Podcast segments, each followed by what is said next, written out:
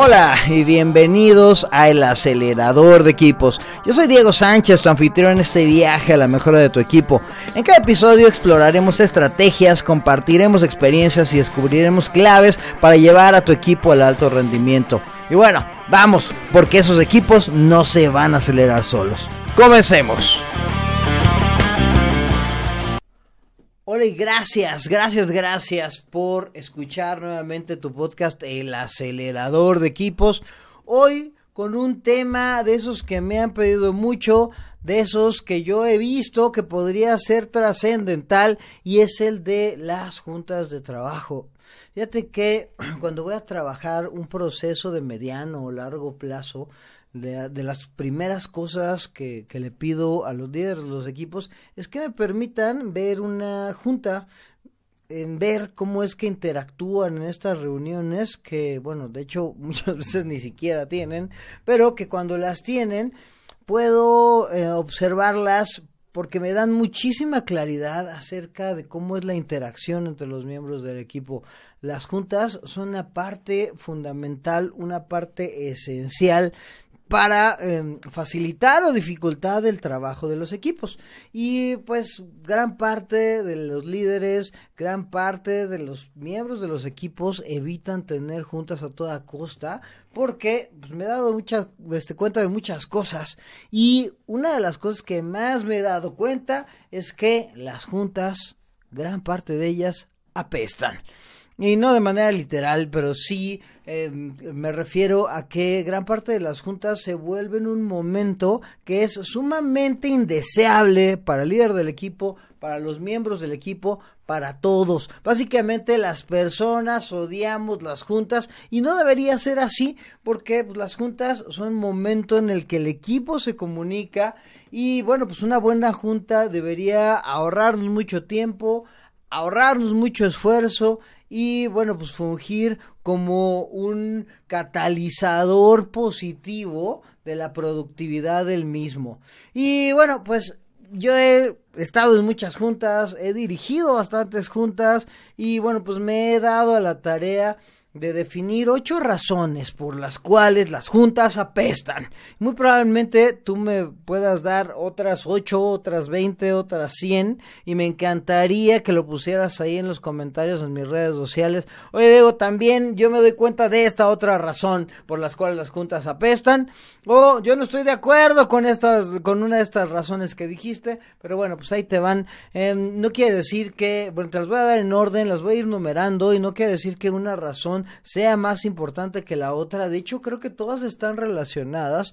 Pero bueno, eh, les pongo cierto orden, les pongo estos números pues, para no confundirme y para no confundirte a ti.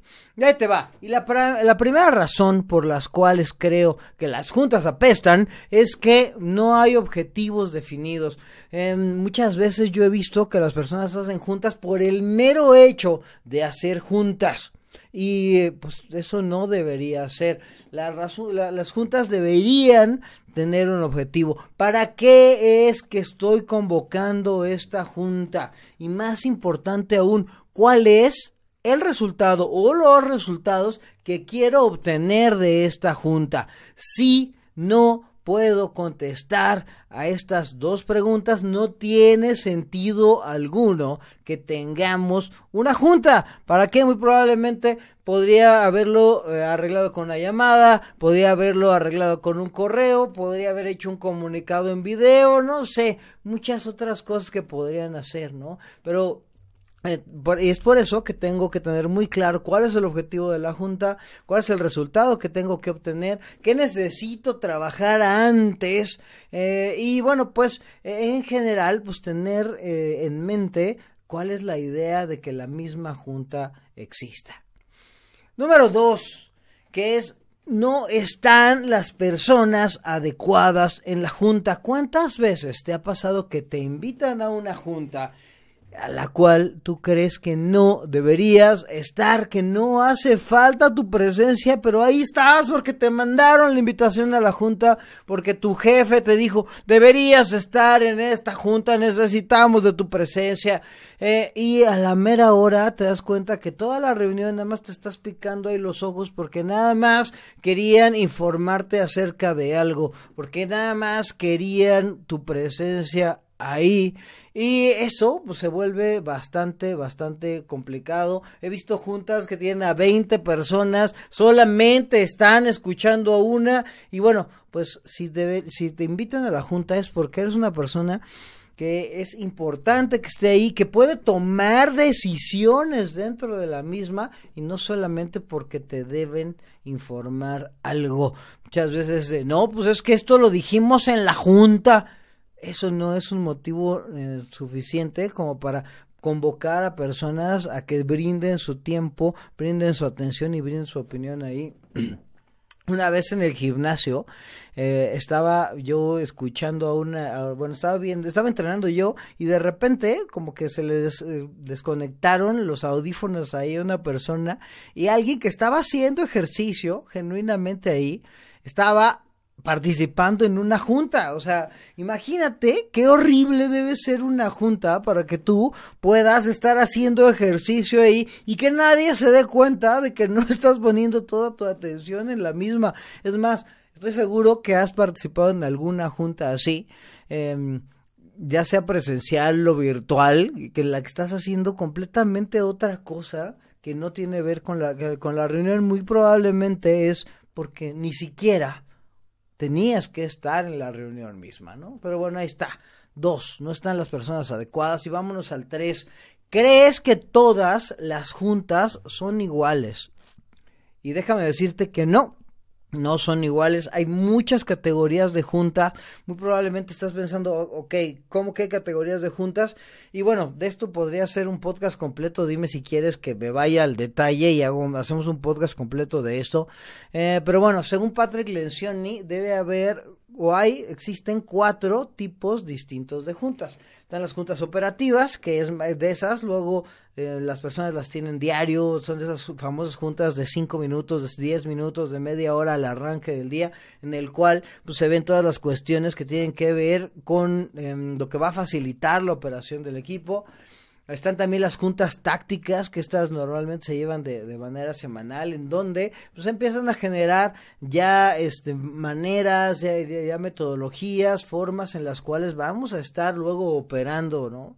Eh, estas juntas estratégicas, que esas luego hay, hay, empresas que las tienen una vez al mes, en donde se plantea la manera en la que se va a estar... Eh, ejecutando la estrategia, se empieza a dar prioridades acerca de, todo lo que se hace.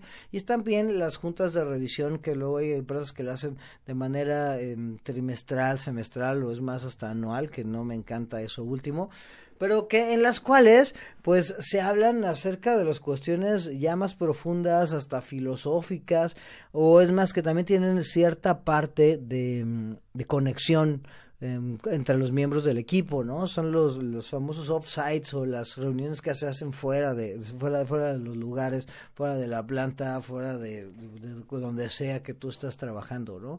Si es que dependiendo del tema que se vaya a tratar la junta, eh, pues tiene que ver varias cosas, ¿no? Primero la duración, ¿no? O sea, las cuestiones operativas luego las podemos em, ver, trabajar de manera más, más ágil.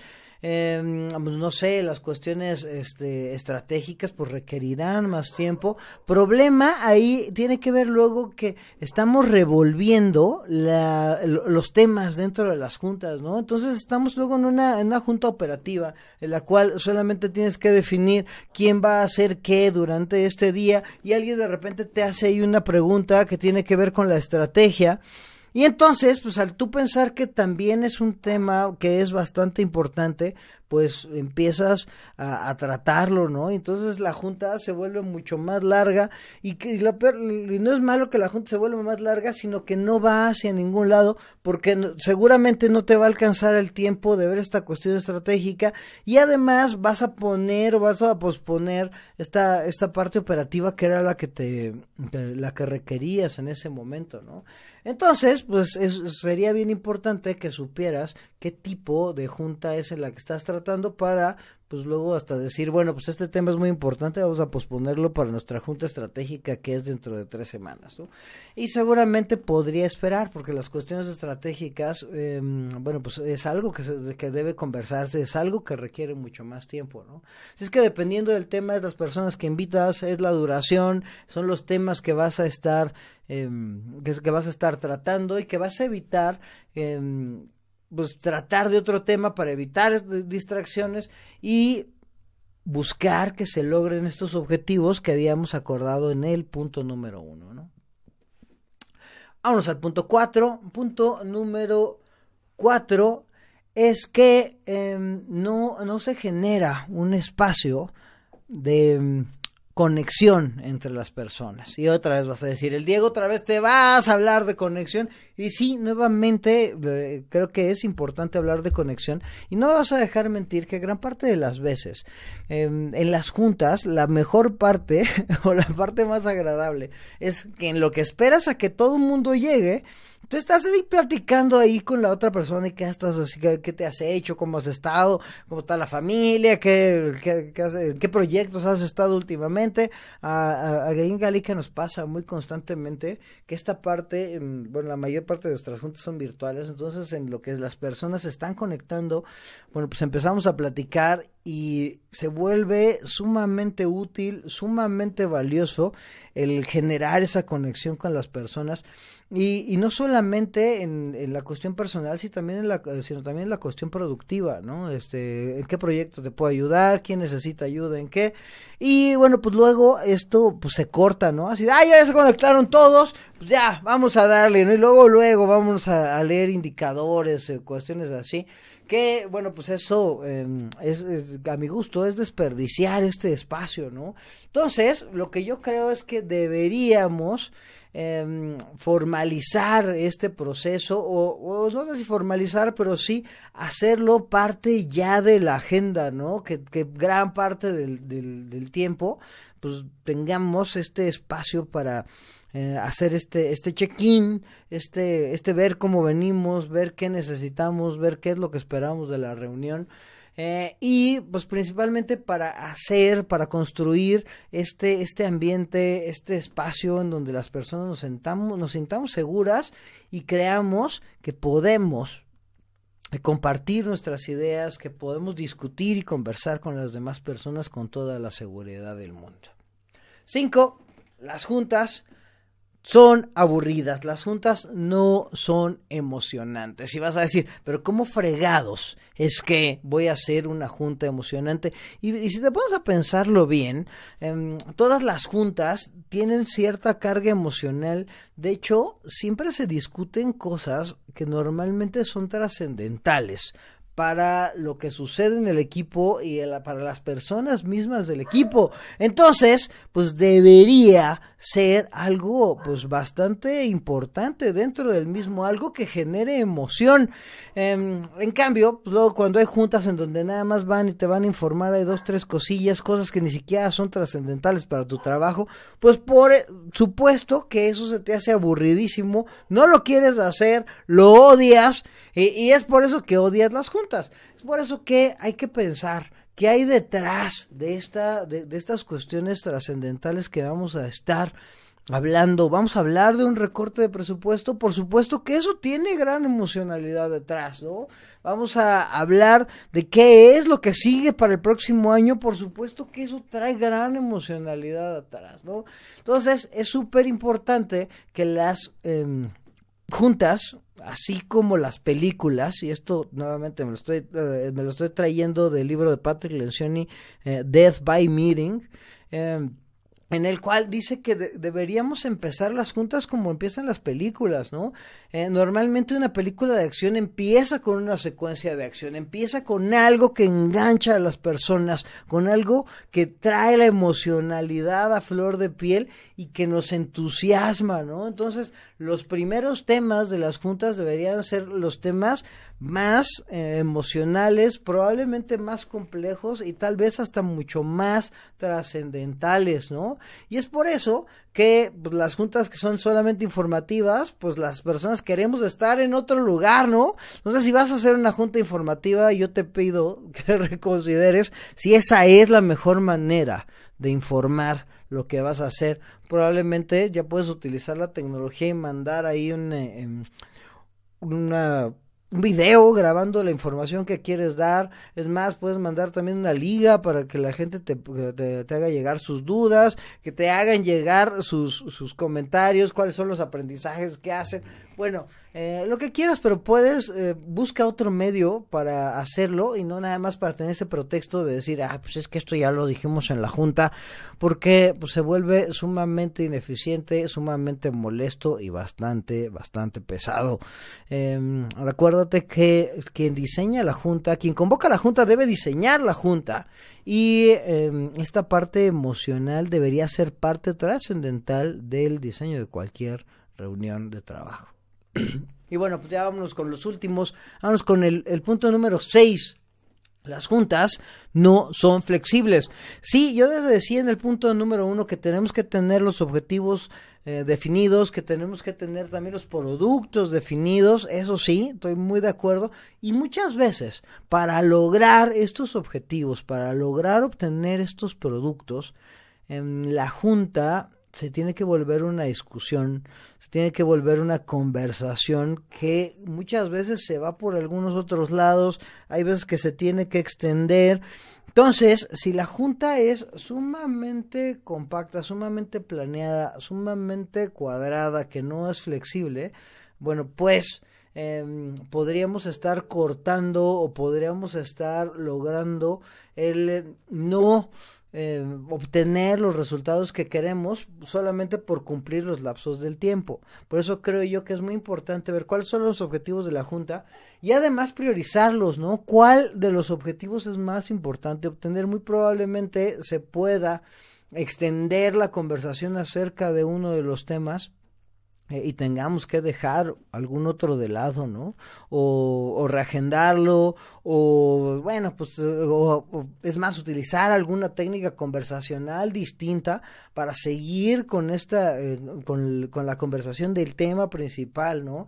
Y que nos ayude finalmente a lograr nuestros objetivos, ¿no? Es que las juntas deben tener cierta em, flexibilidad en cuestión de tiempo, es más, luego muchas veces vale la pena agendar, si crees que esta junta, reunión va a durar una hora, agendar hora y media, a lo mejor te echas la, la, media hora más, a lo mejor no te la echas, a lo mejor para nada la necesitabas y sales antes. A nadie en la vida le ha molestado salir antes de una junta, si es que eh, esta flexibilidad podemos planearla desde el planteamiento de la junta misma. Punto número 7. No se llegan acuerdos y compromisos y creo yo que, y hemos visto muchas juntas así, que es una cosa terrible porque no se cumple el objetivo, no se genera el producto final. Y si no se genera este producto final, si no se generan estos acuerdos y compromisos, pues es una reunión básicamente inútil.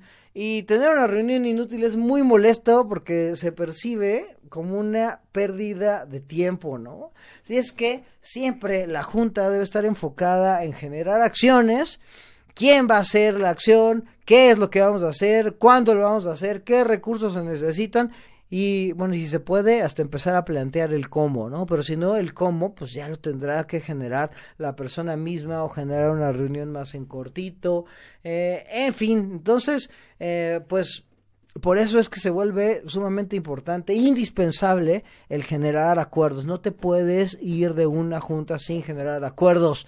Eh, luego el acuerdo mismo debe ser tener otra junta o tener otra conversación en cortito, buscar más información. No sé el acuerdo que sea, pero necesita generarse un acuerdo.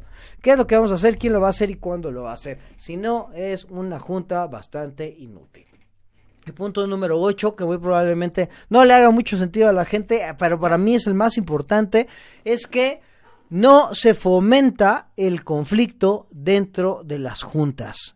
¿Cómo? ¿Conflicto dentro de las juntas? Por supuesto. Yo, el conflicto es el centro de las juntas, ¿no? Gracias al conflicto se construye, se aporta, se crece. Si vas o si estás convocado a la junta es porque tú podrías aportar al mismo. Eh, y muy probablemente opines distinto que la persona que está hablando. Y está bien, es normal que las personas opinemos cosas distintas. Y dentro de las juntas es que podemos externar esas diferencias y empezar a conversar alrededor de ello. Y esto no es otra cosa más que generar conflicto. Y el conflicto es bueno, es sano, es productivo y es sumamente necesario. Y los líderes de los equipos necesitamos empujar para que estos conflictos existan.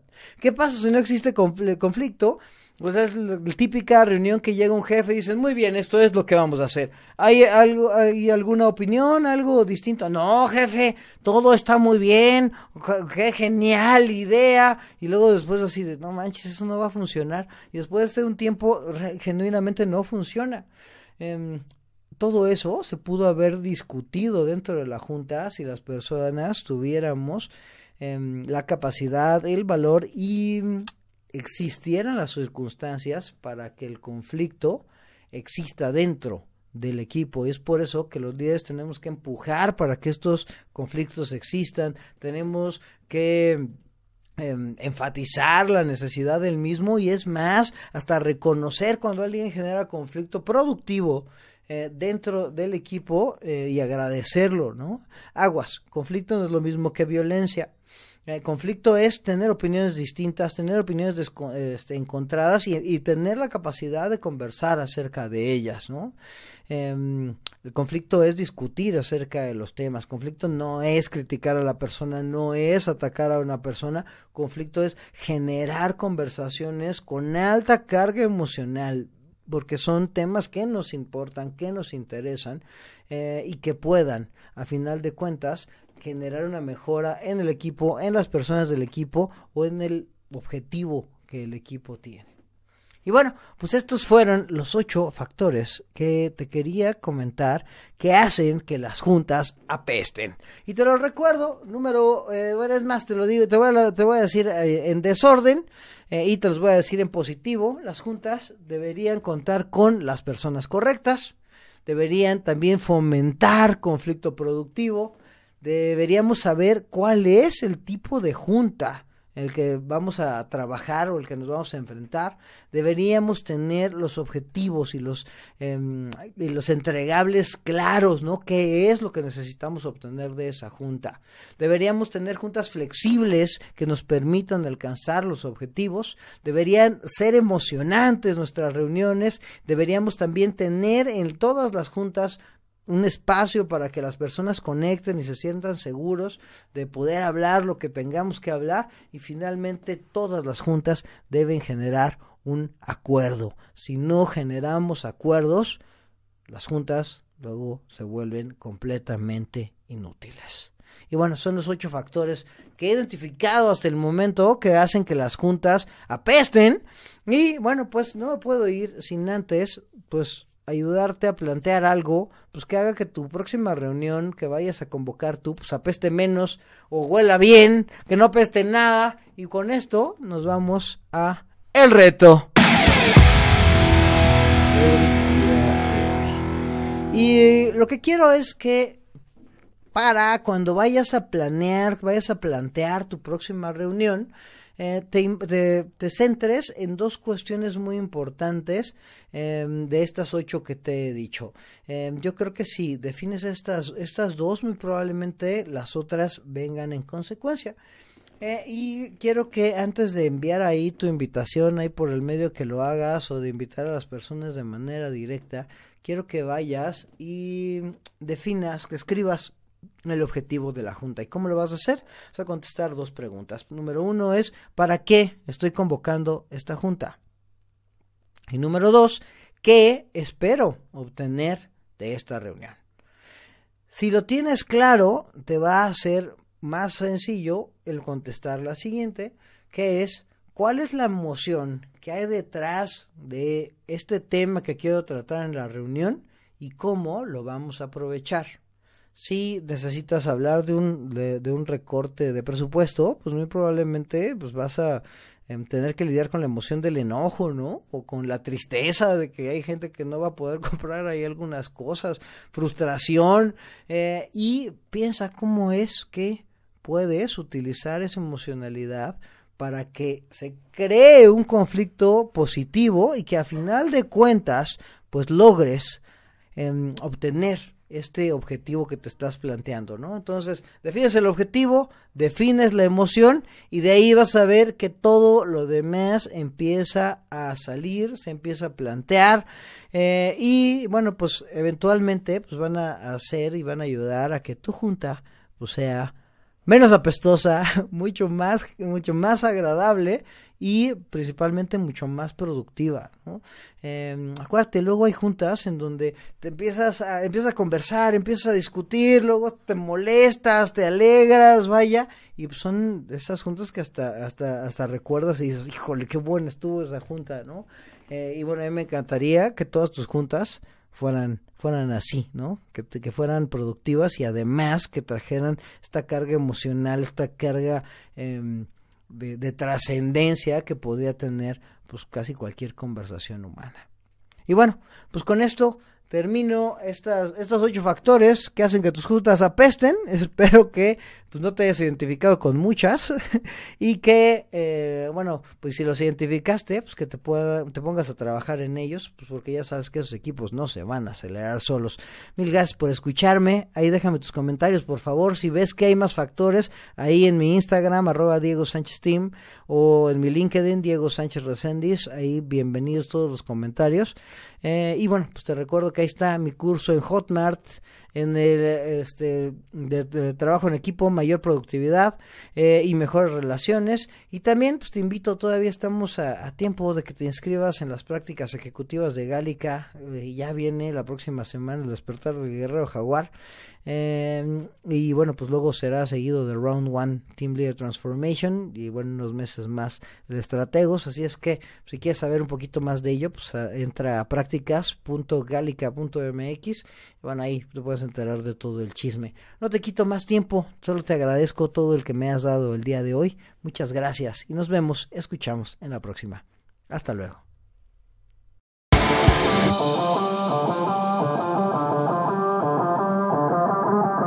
Y así cerramos este episodio de El Acelerador de Equipos. ¿Quieres más aceleración? No dudes en seguirme en Instagram como arroba Diego Sánchez Team o en LinkedIn como Diego Sánchez Recendis para obtener contenido adicional y además mantenernos en contacto. Si te sirvió este episodio, compártelo por favor con líderes que busquen acelerar sus equipos al éxito.